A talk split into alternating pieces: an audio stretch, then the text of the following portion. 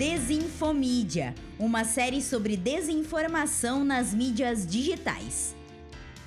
Produzida pelas turmas de combate à desinformação do curso de jornalismo da UFSM Campus Frederico Westphalen e do mestrado em comunicação e indústria criativa da Unipampa, Campus São Borja. Coordenação da professora Luciana Carvalho.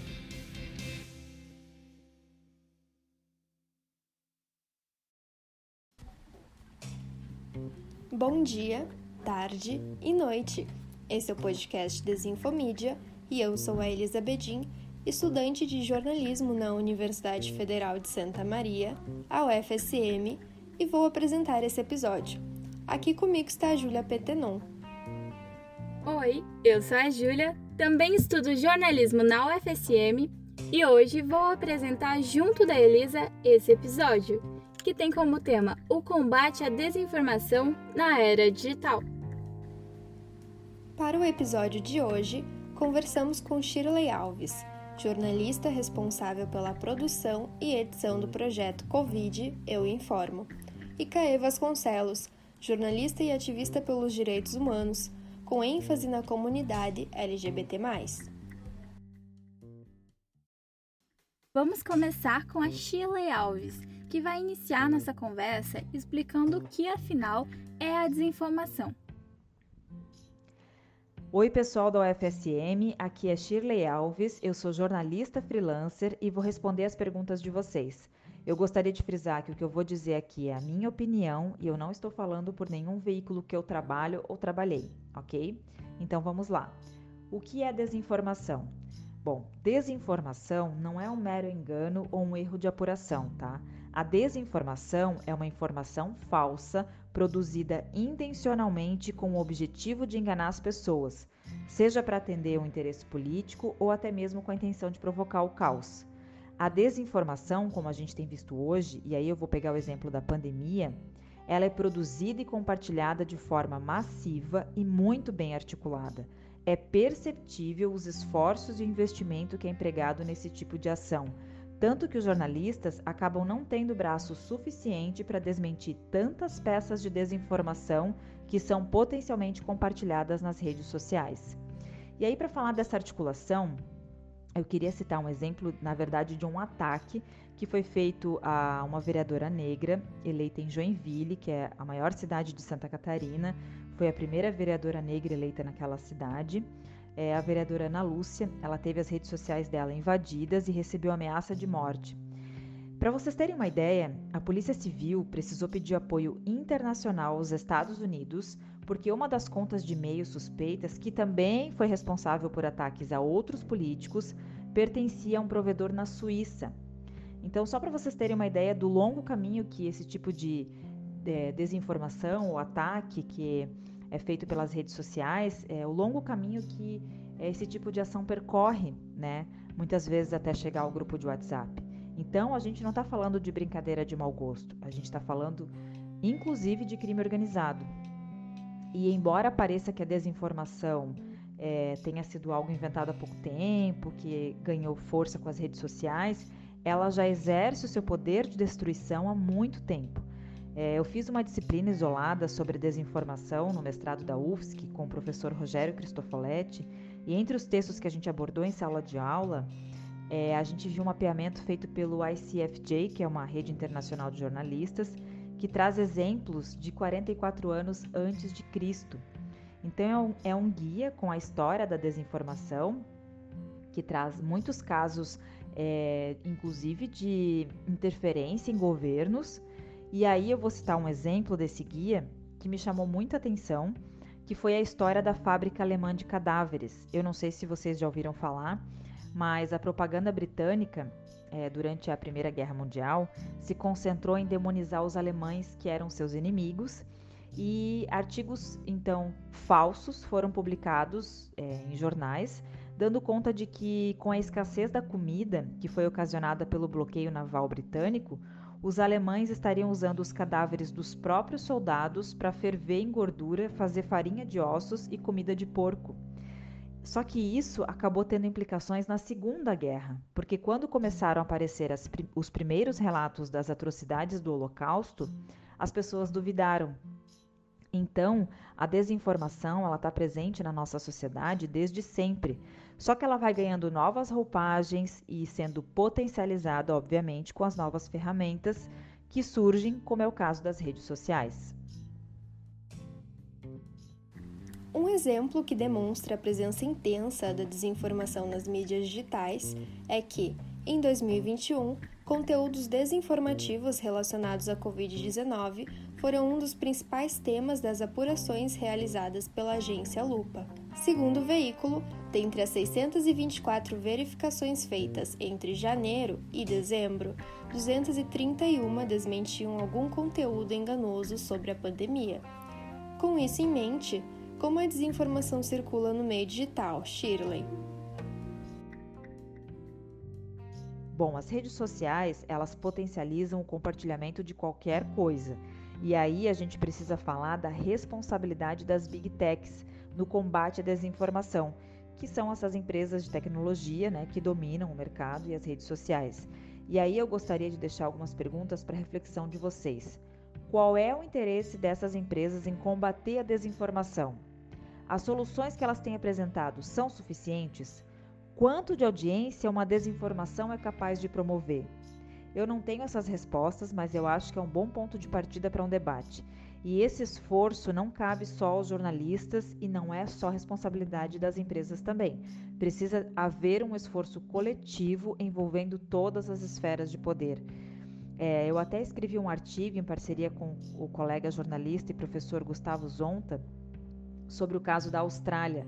Lá o governo se posicionou e aprovou uma lei que obriga as plataformas a pagarem por conteúdos jornalísticos. Querendo ou não, as redes sociais mudaram a forma das pessoas se comunicarem e se informarem. Ao mesmo tempo que proporcionou uma série de avanços, até mesmo para o jornalismo, potencializou o processo de desinformação. E os veículos é, acabaram perdendo a hegemonia da informação, o que tem gerado a falência do próprio modelo de negócio. Então, eu acho que a gente vive um cenário crítico em que o debate precisa ser ampliado e as responsabilidades devem ser apontadas para que o caos não seja ainda maior, porque num contexto de pandemia, a gente tem visto pessoas que não tomaram vacina morrendo mais do que as que tomaram, e isso é reflexo da desinformação.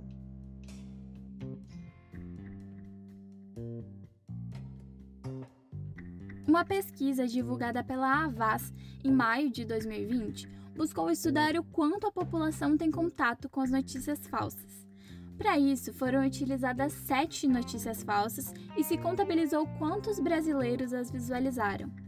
Os resultados mostraram que cerca de 94% dos participantes viram pelo menos uma delas, e 6% viram todas. A pesquisa mostrou também que, comparado com a Itália e os Estados Unidos, onde a pesquisa também foi realizada, o Brasil se destaca como o que mais acredita em informações falsas sobre o coronavírus.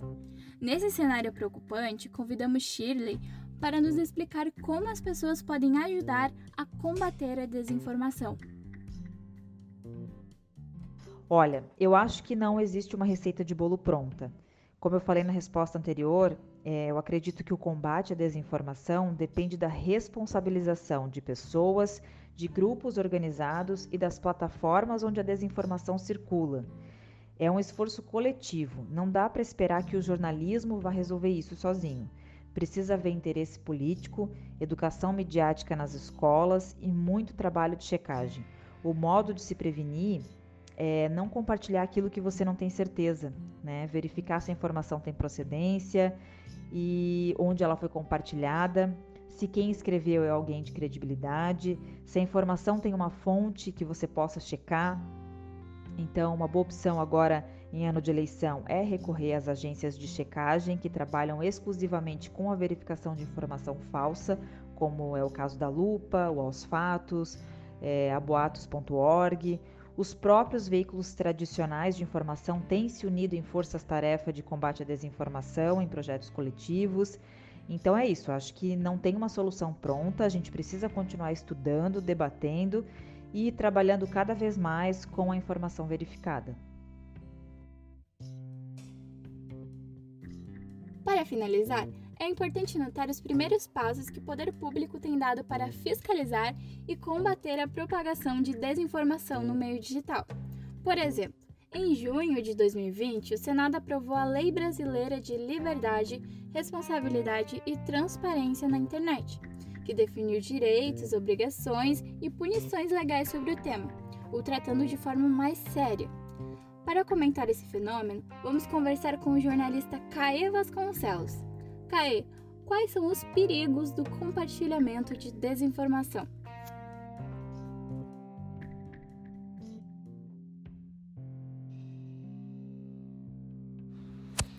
Olha, pensando um pouquinho na cobertura que eu tenho feito nos últimos quatro anos, né, que é sobre direitos humanos, que é bem um tema que é muito baseado em desinformação, e aí as pessoas que não entendem o que, que é uma defesa né, plena dos direitos humanos são muito preconceituosas, é, sempre foi muito complexo, né? Então acho que a minha vida de jornalista sempre foi trabalhar com temas muito.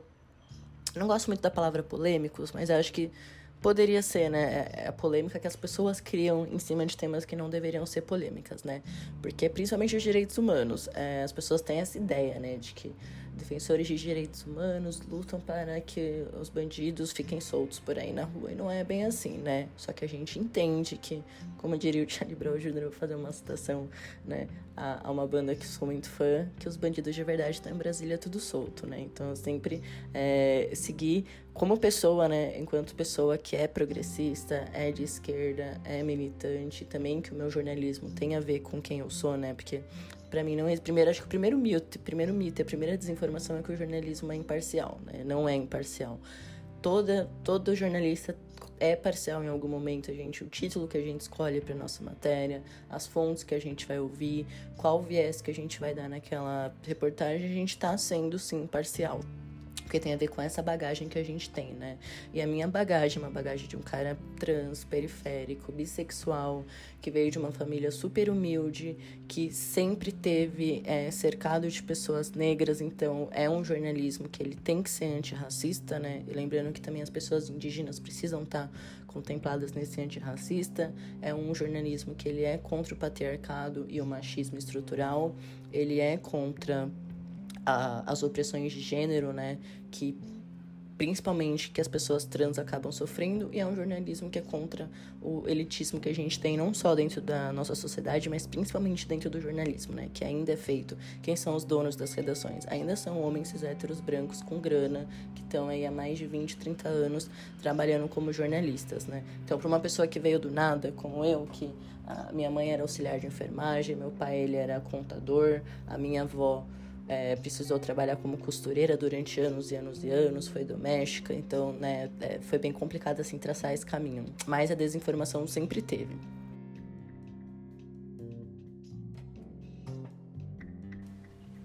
O CAE, além de jornalista, também é ativista pelos direitos humanos, com ênfase na comunidade LGBT. Esse grupo tem sido alvo de fake news e desinformação desde o período eleitoral de 2018, onde foram veiculadas mentiras como a mamadeira de piroca, o kit gay e a ideologia de gênero. E conforme esse grupo ganha mais espaço e direitos, mais radical é a reação de grupos contrários. O resultado é que, em 2021, denúncias contra homofobia na internet aumentaram 106% entre janeiro e a primeira metade de junho, totalizando 2.529 denúncias. CAE, com tudo isso em vista, como o preconceito ajuda na disseminação de desinformação?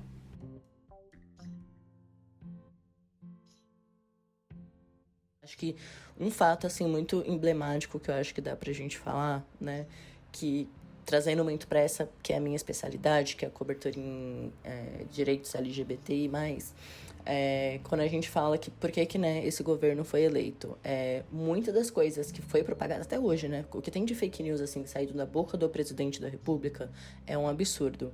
E aí descredibiliza todo o trabalho do jornalista, né, que é feito com apuração, com investigação, nenhum jornalista sério escreve o que vem na cabeça, né? A gente pesquisa, a gente apura, a gente ouve várias pessoas dependendo da matéria. Teve matéria que eu fiz, por exemplo, com, é, críticas, né, ao que o governo federal atual estava fazendo, principalmente a gestão do Sérgio Moro, né, que eu acho que as pessoas vão esquecer muito, tudo que ele infringiu de direitos humanos quando ele era ministro é, de segurança e tinha uma matéria sobre os containers, por exemplo, né? Que ele queria colocar presos é, que estavam com Covid em containers. Então ele ia matar aqueles presos, né? Ele não ia tentar recuperar.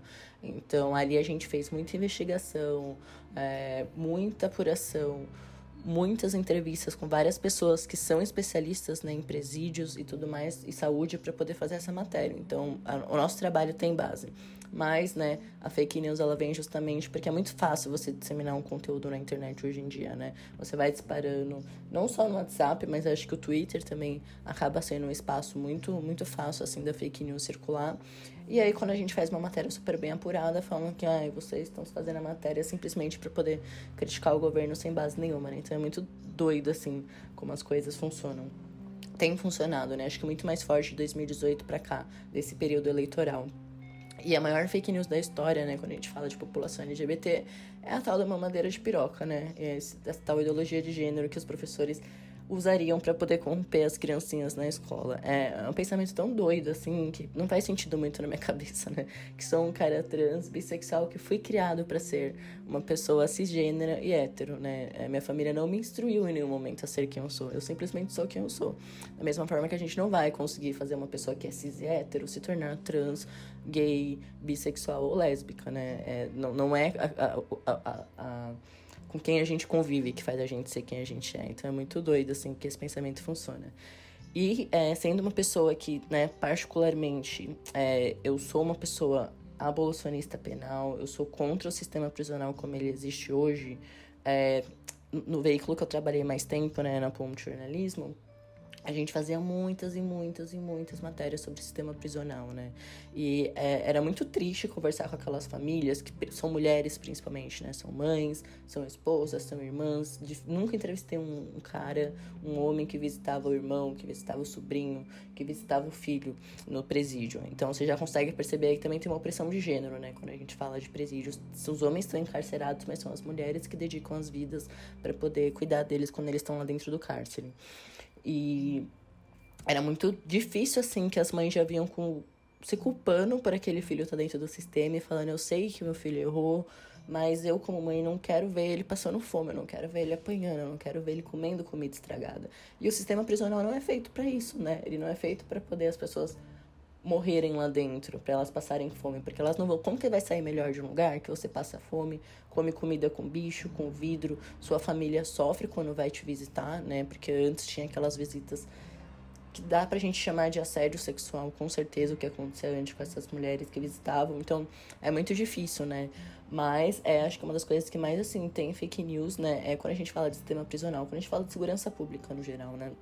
Que todo ano vai chegar o dia das mães, vai chegar o dia dos pais, vai chegar o dia das crianças, vão fazer matéria. e a imprensa também é culpada por isso, né? Acho que é importante frisar isso. A imprensa também é culpada quando chega essas datas que são normalmente as datas que tem as saidinhas, né? As ditas saidinhas temporárias dos presos, e eles focam em. No dia das crianças, foca na família Nardoni. No dia dos pais, foca na Suzane von Richthofen.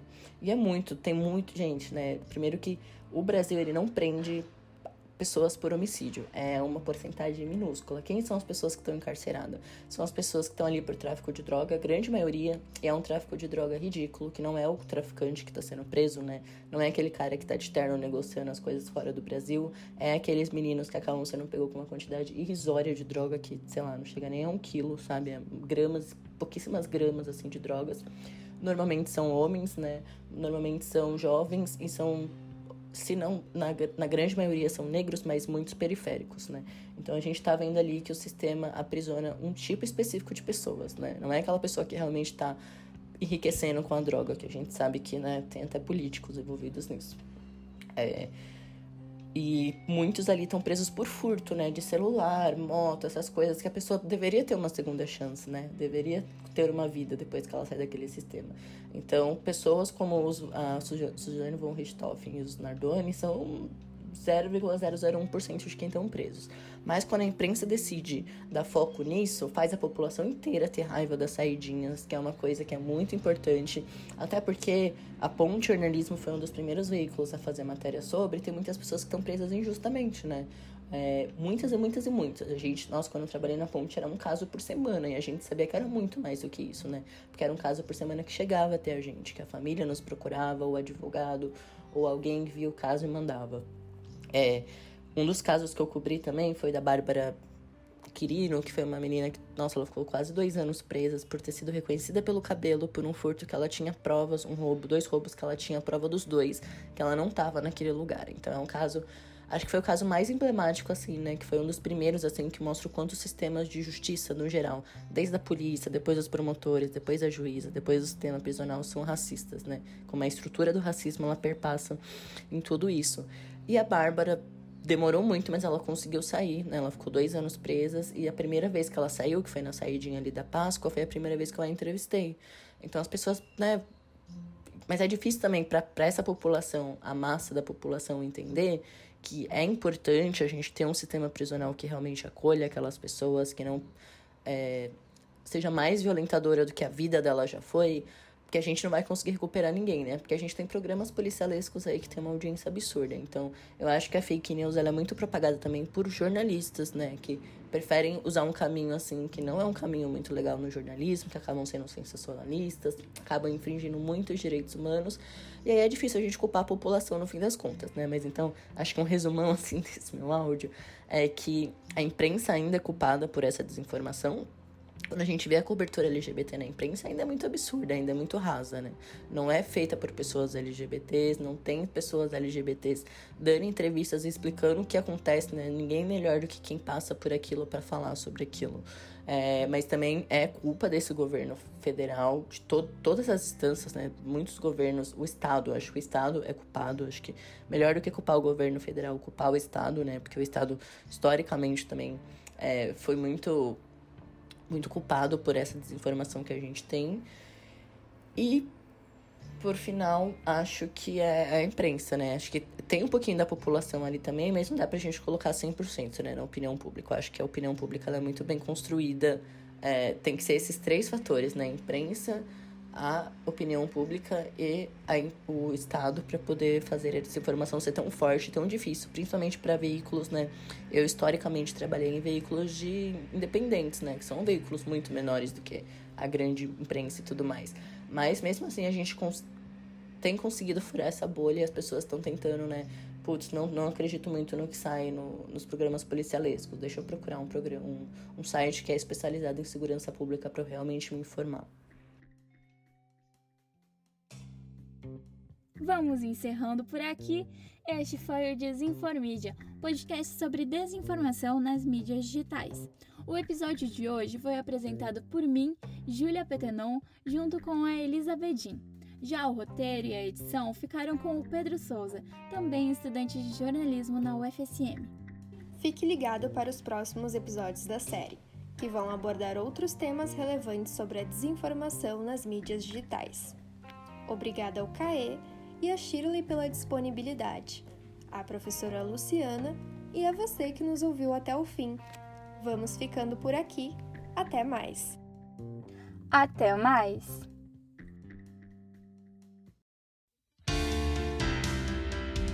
Desinfomídia, uma série sobre desinformação nas mídias digitais.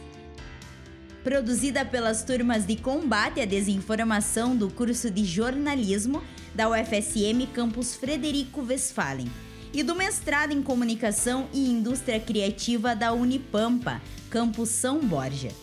Coordenação da professora Luciana Carvalho.